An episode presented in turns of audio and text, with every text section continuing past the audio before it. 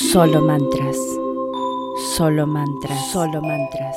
Solo mantras. Solo mantras. Solo Solo mantras. Solo mantras. Solo mantras. Solo mantras. Solo mantras. Solo mantras. Solo mantras. Solo mantras. Solo mantras. Solo mantras. Bienvenidos a otro episodio de Solo Mantras. Hoy seguimos con la lectura del libro Las 21 oraciones más efectivas de la Biblia de Dave Early. Y vamos a seguir con la oración número 2, bendíceme. Antes de comenzar vamos a repetir las oraciones que ya leímos y esto lo voy a hacer a lo largo del libro porque creo que es muy importante que llegue un momento en que las memoricemos, porque como son efectivas y son muy simples, así las tenemos bien a mano cuando las necesitamos. Entonces la oración número uno fue que todo me vaya bien.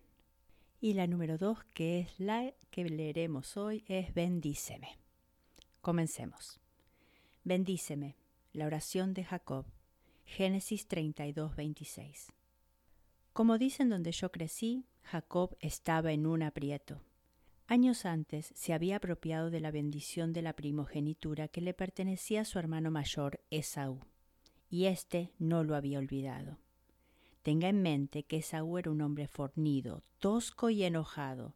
No es el tipo de persona con el que quisiera toparse en un pasillo oscuro. Ahora, Esaú estaba presionando a Jacob con un ejército de cuatrocientos hombres. El mejor plan que se le ocurrió a Jacob fue usar la estrategia del Oriente Medio y enviar a Esaú una serie de regalos cuidadosamente seleccionados, aun teniendo pocas esperanzas de que funcionara. En ese momento Jacob hizo lo que cualquier hombre desesperado haría. Se puso a orar. Génesis 32, 9, 12. Pero no parecía muy sincero, aparentemente ni para él mismo. Así, continuó intentando escabullirse de un desastre seguro. Génesis 32, 13, 24. Y terminó viéndose solo e incluso más desesperado. Génesis 32, 24. Un hombre se le apareció a Jacob en la oscuridad y comenzó una lucha. Los brazos se entrelazaron, las piernas quedaron atrapadas y los cuellos retorcidos. Durante toda la noche se estuvo librando la pelea. Cuando Jacob vio que no podía ganar, se atenazó al desconocido y aguantó para salvar la vida. Luego soltó una pequeña oración. No te soltaré hasta que me bendigas. Génesis 32, 26. Bendíceme. Jacob se había aferrado a Dios, su oponente en la oscuridad, y rehusó dejarle ir hasta que no lo bendijera. Pedir toda la bendición que pudiera era típico de Jacob. Le había pedido a su padre que le diera la mayor bendición que pudiera darle, y ahora él estaba pidiendo lo mismo a Dios. La primera vez que leí esta historia me sorprendió la confianza, la impetuosidad y sí, la avaricia de Jacob. Vamos, yo esperaba que Dios se levantara y le sacudiera por hacer una petición así. En cambio, Dios le dio a Jacob lo que pedía. Dios le bendijo con una bendición múltiple, repleta de transformación, revelación, dirección, protección e impacto. ¿Cómo te llamas? le preguntó el hombre. Me llamo Jacob, respondió. Entonces el hombre le dijo, Ya no te llamarás Jacob, sino Israel, porque has luchado con Dios y con los hombres y has vencido. Génesis 32, 27, 28. Dios le cambió el nombre de Jacob, que significa usurpador, por Israel, que significa príncipe de Dios. El cambio de nombre indicaba una transformación de corazón. Hay un lado positivo en la personalidad de Jacob, y Dios obviamente estaba impresionado por su imperante perseverancia, ya que se aferró y no se soltó hasta que obtuvo lo que buscaba. Cuando tuvo la oportunidad de aferrarse a Dios, rehusó dejarle ir. ¿Y tú, cómo te llamas? le preguntó Jacob. ¿Por qué preguntas cómo me llamo? le respondió el hombre. Y en ese mismo lugar lo bendijo. Jacob llamó ese lugar Penuel, porque dijo, he visto a Dios cara a cara y todavía sigo con vida. Cruzaba Jacob por un lugar llamado Penuel cuando salió el sol. A causa de su cadera dislocada iba rengueando. Por esta razón los israelitas no comen el tendón que está en la coyuntura de la cadera, porque a Jacob se le tocó en dicho tendón. Génesis 32, 29-32. Cuando Jacob escogió la palabra hebrea Penuel, que significa el rostro de Dios, para conmemorar ese lugar, era claramente consciente de que le habían concedido una inusual pero gloriosa oportunidad. Tuvo un encuentro cara a cara con el Dios vivo y vivió para contarlo. En Penuel, Dios se reveló a sí mismo ante Jacob de una manera que cambió su vida. Dios tocó su cadera y cambió su manera de andar para el resto de sus días. Y más importante aún, Dios tocó su corazón y cambió su manera de vivir para el resto de su vida. Cuando Jacob alzó la vista y vio que Esaú se acercaba con cuatrocientos hombres, repartió a los niños entre Lea, Raquel y las dos esclavas. Al frente de todos colocó a las criadas con sus hijos, luego a Lea con sus hijos y por último a Raquel con José. Jacob, por su parte, se adelantó a ellos, inclinándose hasta el suelo siete veces, mientras se iba acercando a su hermano. Génesis 33, 1, 3. Dios le dio un plan a Jacob, un plan que requeriría algo nuevo de Jacob, ya que tendría que tomar el camino de la humildad. Cuando Jacob fue al encuentro de su hermano, se postró ante él siete veces, como lo haría un súbdito ante un patrón muy honorable. Pero Esaú corrió a su encuentro y echándole los brazos al cuello lo abrazó y lo besó. Entonces los dos se pusieron a llorar. Génesis 33, 4. En lugar de matar a Jacob, Esaú le abrazó y le besó, y lloraron juntos.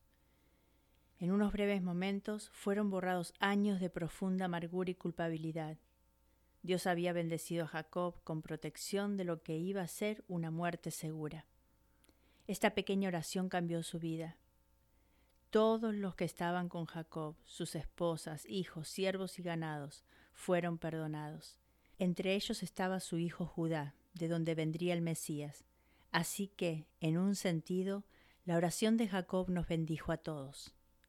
Además de eso, la vida de Saúl fue maravillosamente arreglada, pues dejó toda una vida de resentimiento en contra de su agresivo hermano. En vez de matar a Jacob, le abrazó. No obstante, el cambio más grande se produjo en la vida de Jacob, quien no solo tuvo un nombre nuevo, sino también un corazón nuevo. Observe cómo termina la historia. ¿Qué significan todas esas manadas que han salido a mi encuentro? preguntó Esaú. Intentaba con ellas ganarme tu confianza, contestó Jacob. Hermano mío, repuso Saúl, ya tengo más que suficiente. Quédate con lo que te pertenece. No, por favor, insistió Jacob. Si me he ganado tu confianza, acepta este presente que te ofrezco. Ya que me has recibido tan bien, ver tu rostro es como ver a Dios mismo. Acéptame el regalo que te he traído. Dios ha sido muy bueno conmigo y tengo más de lo que necesito. Fue tanta la insistencia de Jacob que finalmente Esaú aceptó. Génesis 33, 8, 11.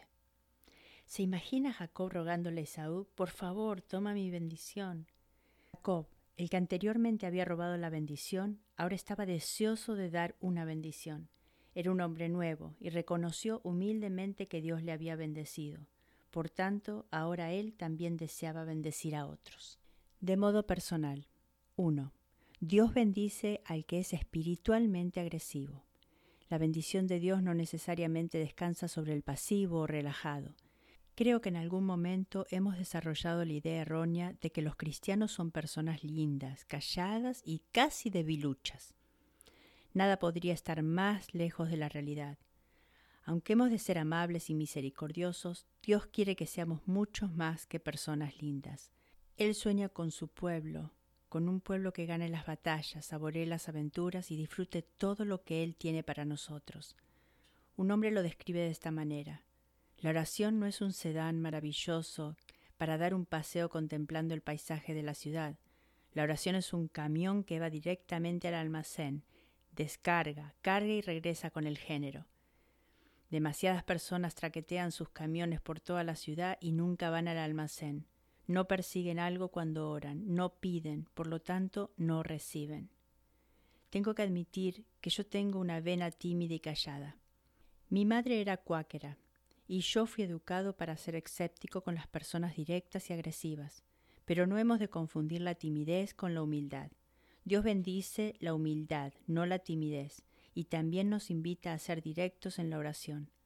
Hace algunos años decidimos tener un domingo especial en nuestra iglesia, en el que todos llevaríamos amigos no creyentes a los servicios del domingo.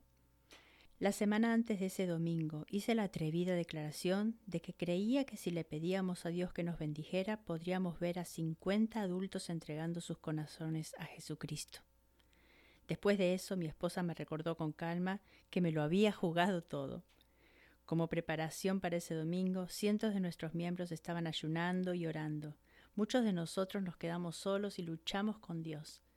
Yo, en una forma quizás un tanto desesperada, le pedí que nos bendijera con un récord de asistencia y 50 decisiones de fe por Cristo. En ese tiempo teníamos tres servicios los domingos. Al término del primero, un puñado de gente respondió a la oportunidad de confiar en Cristo como Salvador.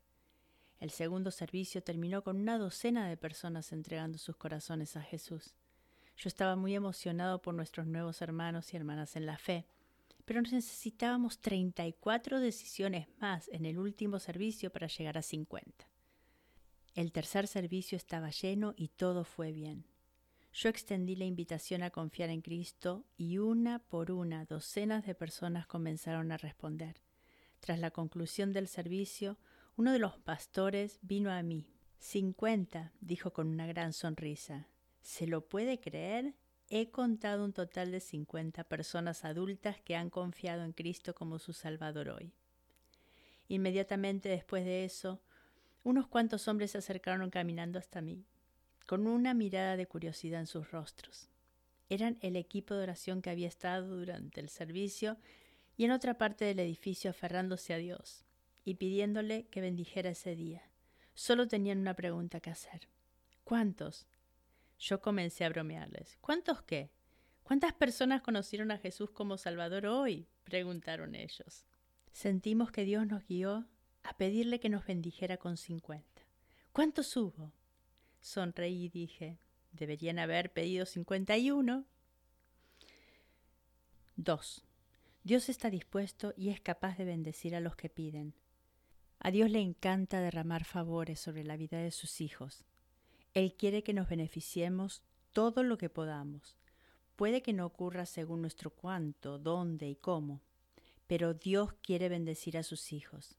Según Bruce Wilkin, el escritor de la oración de Javes, dice, la propia naturaleza de Dios consiste en que tiene bondad a tal grado de abundancia que sobrepasa la indignidad de nuestras vidas.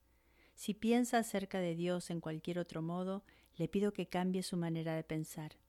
¿Por qué no establecer el compromiso para toda la vida y pedirle a Dios que lo bendiga todos los días? Y mientras Él lo cumple, que la bendición sea abundante y generosa. 3. La bendición de Dios sobre su vida es lo suficientemente grande como para alcanzar a otros. Jacob le pidió a Dios que le bendijera, pero él no fue el único bendecido. Su familia, su hermano y por último a través del Mesías, todos nosotros fuimos bendecidos. 4. Recibir la bendición de Dios debería ser de nosotros gente que bendice a otros. Ser los receptores de la generosa gracia de Dios debería hacernos muy generosos. Dios se preocupa por los demás. Todo lo que hace en nosotros y por nosotros está diseñado para finalmente fluir a través de nosotros hacia otros. 5. Dios se revela a los que realmente quieren conocerle. Dios mismo la bendición suprema. La mayor bendición de Jacob no fue que su hermano le perdonara, sino que llegó a ver a Dios, tocar a Dios y oír a Dios. No hay nada mejor que eso. Este es el último pensamiento sobre la oración de Jacob. No hay milagros si no hay errores, y no hay necesidad de bendición si ya lo tenemos todo.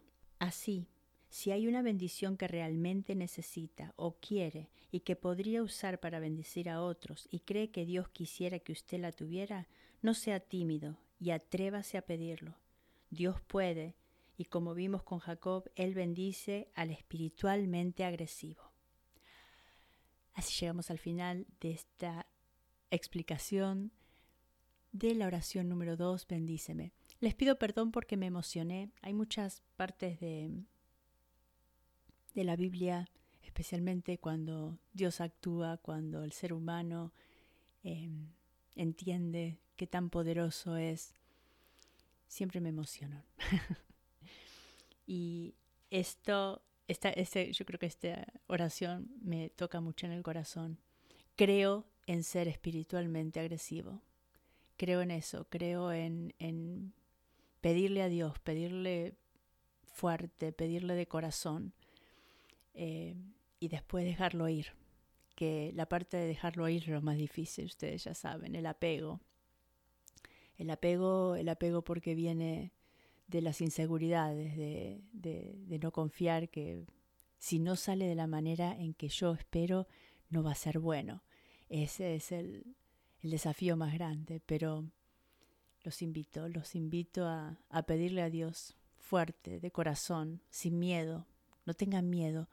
Eh, bórrense esa imagen del Dios que juzga, del Dios que es gran, ah, una gran entidad que está solamente para juzgar qué hacemos mal. Bórrense eso, Dios es puro amor, el amor no tiene límites y el amor lo hace todo. Entréguense y pídanle, pídanle espiritualmente agresivos. Bueno, así llegamos al final. Antes de irme, quiero eh, decirles que si están interesados en una lectura del oráculo y del tarot conmigo, me escriben un email a solomantras.gmail.com y les doy el precio y la disponibilidad. Y como siempre, mis amores, gracias por estar. Solo mantras. Solo mantras. Solo mantras. Solo mantras. Solo mantras. Solo mantras. Solo mantras. Solo mantras. Solo mantras. Solo mantras. Solo mantras. Solo mantras. Solo mantras. Solo mantras. Solo mantras.